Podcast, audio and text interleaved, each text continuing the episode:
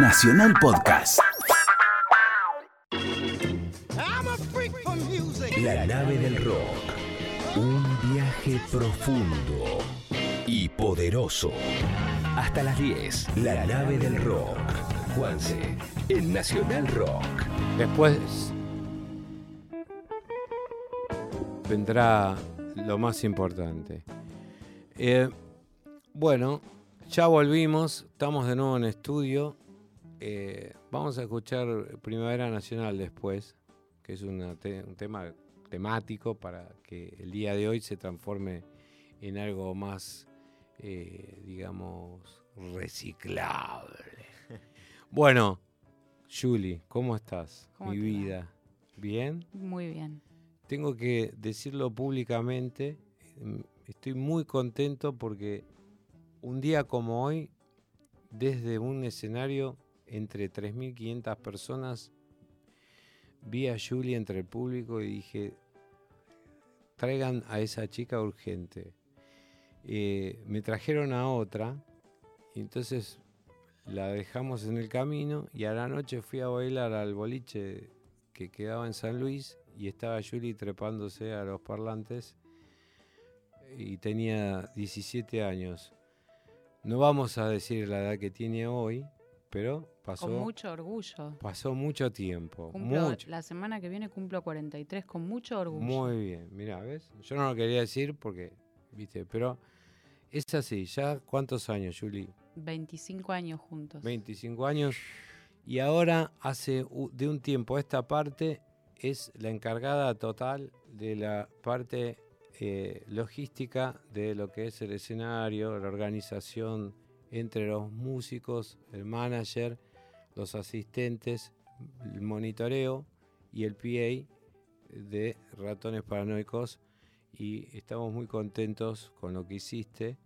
Un trabajo increíble. Creo que dimos uno, a mí, desde mi punto de vista, el mejor show que di hasta ahora con los ratones, superando ampliamente muchos momentos de, de- de oro, digamos, de, de la banda. Y mucho de eso se debió también a, a cómo organizaste y cómo te fuiste diversificando, comprendiendo a cada uno de estos maniáticos que forman parte de esta banda. Por ejemplo, vamos a hablar de uno de ellos, que es, ya sabemos quién es el rey de los locos. Mi mimado. Claro, es el mimado de ella, pero lo que pasa que es un problema, es una bomba de tiempo humana, ¿no? Sarcófago. Es mi mimado. Es el, mimado de Julie, lo trata como si fuera un niño, el niño Sarcos, y bueno, y nosotros tenemos que ir atrás tratando de, de hacer que todo eso sea aceptable, al menos, ¿no? ¿Cómo es Sarcos? Sarcos es muy especial. Sarcos tenés que hablarle despacio, tranquilo, pausado y te entiende todo lo que te querés decir. Ahora si vas y le hablas a los gritos rápido, se vuelve loco, se tara y te dice, no, No, automáticamente, dice que no. Claro, claro. Y pero qué, eh, por ejemplo, en, en comparación a Roy, ¿cuál de los dos está más loco? Bueno, Roy es el presidente. Es el presidente de los locos. es el presidente. Roy nunca, Roy nunca No, está, eso después. Roy nunca está de mal humor. Roy llega, se hace el mate, saluda uno por uno. eh, es, es la más, Roy. A Roy le encanta, Roy le encanta contar chistes. Hacer bromas groseras. Yo le- ahora le estoy diciendo, y le hablo en serio además. que- Parando en el carro un poco. No, no, no, no, no. Le digo cuál es mi posición. Llega un momento que a mí la grosería no me supera, ¿entendés? O sea, lo acepto porque lógicamente no puedes andar con un, eh, ¿cómo se llama? Eh, básculo pegándole en la cabeza. No, igual a- hace, a hace los que no son mucho a todos. Hace reír mucho a todos y siempre con su mate, con su yerba saborizada. ¿Cuál fue para vos el mejor momento cuando dijiste, bueno, eh, todo el esfuerzo que hicimos eh, se alcanzó, eh, se logró, digamos, eh, está, estoy viendo lo que imaginé cuando estaba empezando a trabajar en- eh, para el show. Cuando empezó el show, yo dije voy a apagar el teléfono. Sí. Y de hecho apagué el teléfono y me tentaba todo el tiempo en grabar imágenes. Y dije, no voy a filmar, no voy a filmar, no voy a filmar. Hasta que tocaste líder, tocaron líder y ahí saqué el teléfono y empecé a filmar. Y cuando empezó para siempre, Sí. que salieron los papelitos, yo tenía la hija de Pablo Memi a UPA Mm. y me fui con Matilda por el medio del, de Matilda es la hija de Pablo Memí, que sí. La- tiene cuatro años, la Mm. tenía UPA, me fui caminando por el pasillo técnico con ella, atrás los papelitos, y de ahí nos fuimos al escenario y dije, salió todo perfecto. Nos abrazamos con Fernando Cerezeski y Rama, que es mi mano derecha, monitorista, y dijimos, valió la pena estos tres meses de lucha. Bueno, al fin llegamos a una conclusión y eh, las cosas a veces, viste, uno ve en el escenario, a mí me pasó con los Stones, más que con los Stones, con Keith, que yo veía la prueba de sonido, nos iba- la hicimos juntos, viste. Pero yo veía que atrás de la figura de Richard había algo, es muy especial, muy especial, y era Jane Rose, ¿eh? Que vos fijate, comenzó siendo manager de Richard y terminó siendo manager de todos los Stones. ¿Por qué?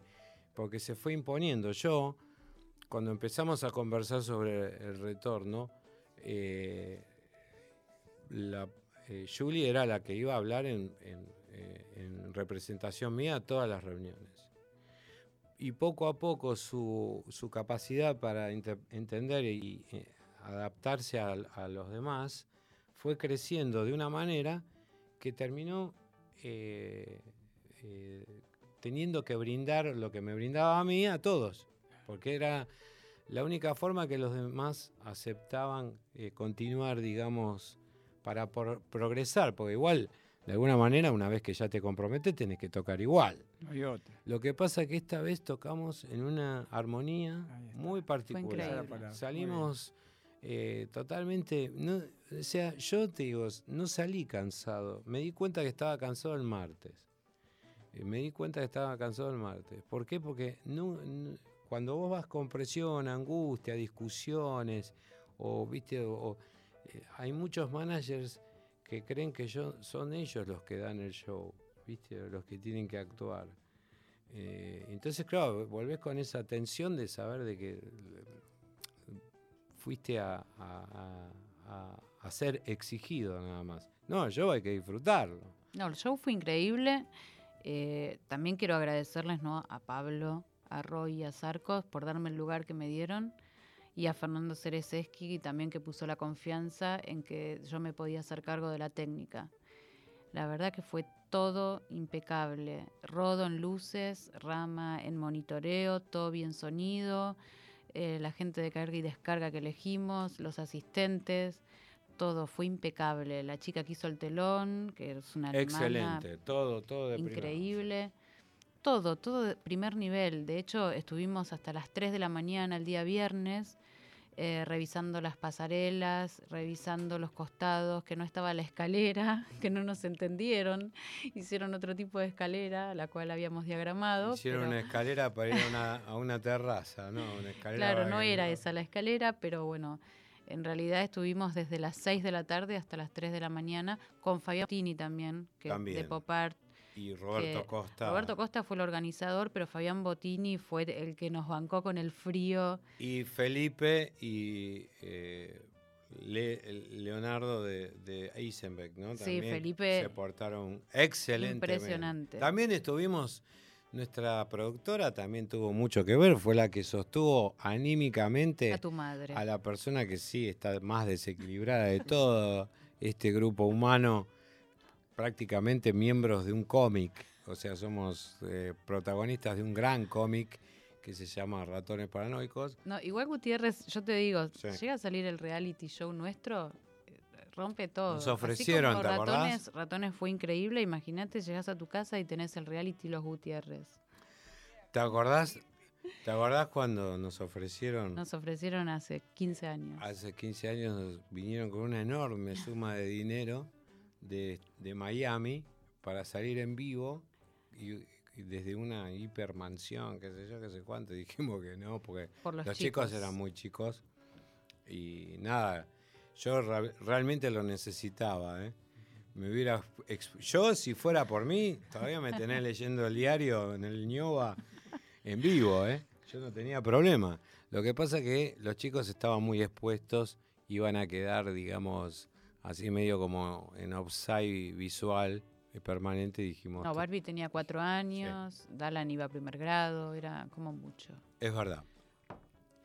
Bueno, más o menos ese panorama, yo creo que con Julie vamos a seguir progresando. Esto no alcanza con 15 minutos de charla. Vamos a seguir hablando sobre lo que tenemos proyectado también, más lo que hicimos. Vamos a hacer una cosa que es muy Hay interesante. que avisarle, ojo, hay que avisarle a la gente que esté muy atenta que va a salir el disco en vivo del sábado. Sí, bueno, va a más un adelante. DVD y va a salir un documental estamos mezclando, de estamos, ratones paranoicos. estamos haciendo eh, con la misma eh, con el mismo sistema técnico que se usó para un gran documental que se hizo sobre una banda de pulp. Estamos haciendo el de los ratones. Es impresionante la cantidad de cosas que se movieron para realizarlo. Es como una película porque realmente está hecho en el sistema que es el film hoy adaptado a la digitalización con un sonido increíble. Lo va a mezclar Pichón Dalpont. En todos los formatos va a salir. Lo que sí, bueno, falta muchísimo porque entramos a estudio recién a partir de dentro de 15 días. Y eso va a ser un resultado final. Al margen de que te gusten o no, va a ser muy bueno observar cómo se desarrolla todos los acontecimientos técnicos que se están contenidos dentro de, lo que eh, hicimos. Eh, lo que te quería decir que también vamos a seguir haciendo lo que se me ocurrió es a partir de esta experiencia dedicarle 15 minutos del programa o 20 o lo que sea a explicar cómo se puede llegar a, través de una eh, movida generada desde donde sea a armar un espectáculo eh, que tenga estas características en sus diferentes escalas. O sea, no tiene que por qué eh, existir la necesidad de tener 36 personas abajo, 50.000 personas. No, no. Podemos lograr... Yo observé algo que hiciste que es muy importante, que es, fuiste redescubriendo la función. O sea, una cosa que estaba estereotipadamente instalada en lo que se hace habitualmente dentro de una estructura de organización, Yuri la cambió, la humanizó, la, la hizo, la ablandó, la relajó, la hizo más, eh, digamos, comuni- Digerible. comunicacionalmente más digerible, exactamente. O sea, eso fue fundamental para eh, que el- el- todo sea un éxito. La palabra éxito a veces eh, suena a soberbia o a vanidad o a lo que fuere. No, el éxito también es alcanzar un, un- un momento que te sirve para descansar, para poder elaborar el próximo. Es que cuando vos tenés gente eh, realmente respetuosa trabajando al lado tuyo, el cartel de jefe no existe. Porque, por ejemplo, Rama que me dice jefa, jefa, la jefa de técnica, Sí, eh, yo no me siento jefa de técnica, sí me siento responsable. claro. Tengo 20 personas a mi cargo y me siento No, responsable. y aparte tenés que decir otra cosa. Tuviste muchos años viendo Claro. eh, eh, lo que pasaba, Sí. viéndolo. O sea, hemos hecho con Julie obras, Vélez, River, hemos tocado con Kiss, con Aerosmith, con The Cult, con los Stones. O sea, Julie, al margen de esta, aparece como aparentemente incursionando eh, por primera vez en esto, pero no, o sea, viene estando al lado. Son 25 años viendo escenarios y no escenarios de, viste, de un lugar eh, precarizado. No, no, son escenarios donde realmente nosotros teníamos, la- a mí, yo me acuerdo cuando me llaman para actuar con Kiss, eh, que nos miramos y dijimos, no, este es Carlitos Balá que nos está llamando para gastarnos, ¿viste? Porque realmente hacernos tocar con Kiss era que te tiren a una sartén hirviendo. Y entonces dijimos, vale, vamos. Y ya sabíamos que nos iban a insultar todos, qué sé yo. Y me acuerdo que estábamos por salir y, bueno, nos vienen a buscar y dicen, dale, vamos, vamos. Y salimos. Cuando salimos, lo primero que veo entre. Estaba River lleno, ¿no? Había una familia con tres hijos, estaban todos pintados como los Kiss. El nene estaba como el baterista, el papá parecía el de la lengua larga. y digo, ¿qué hago con estos tipos? Me tengo que pegar un cuetazo para que me aplauden.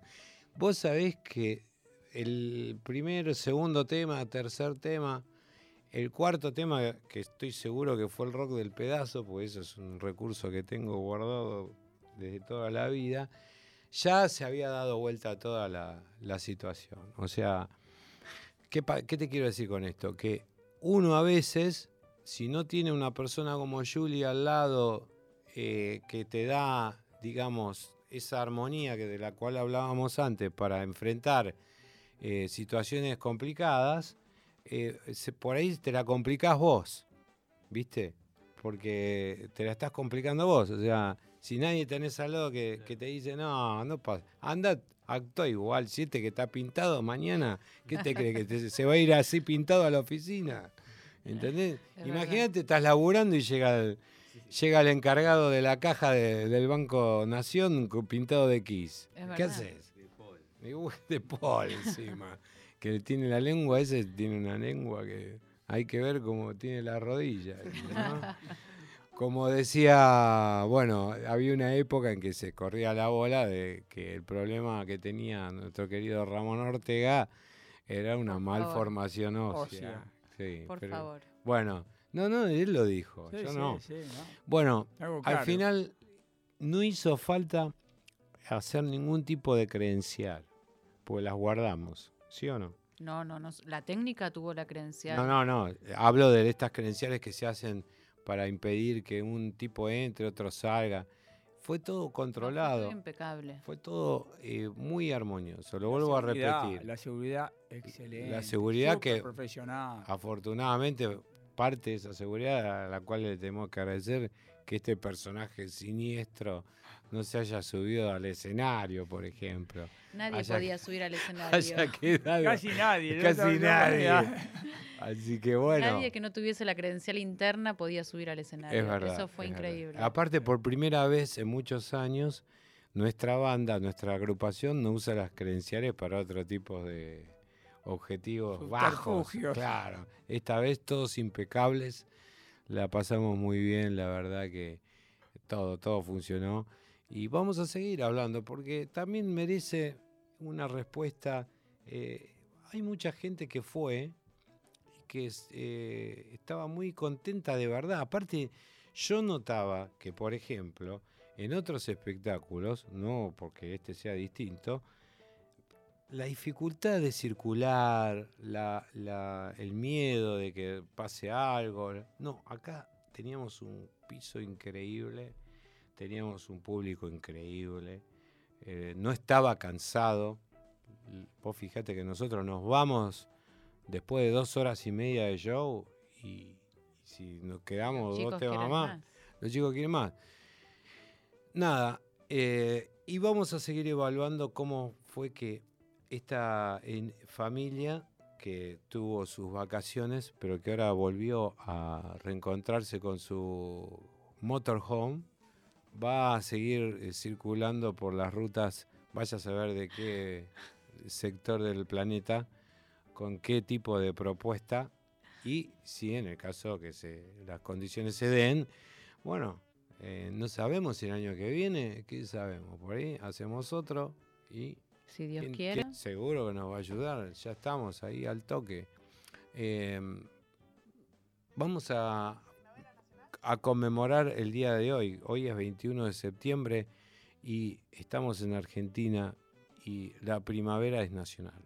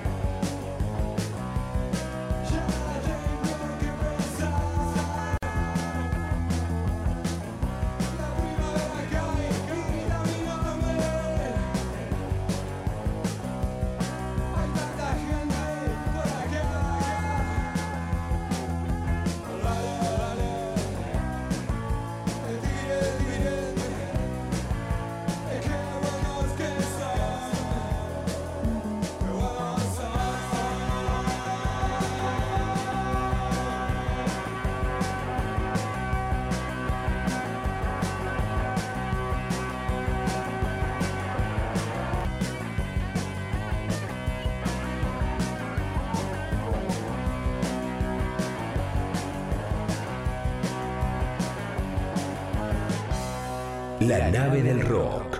Un viaje profundo y poderoso. Hasta las 10. La nave del rock. Juanse, en Nacional Rock.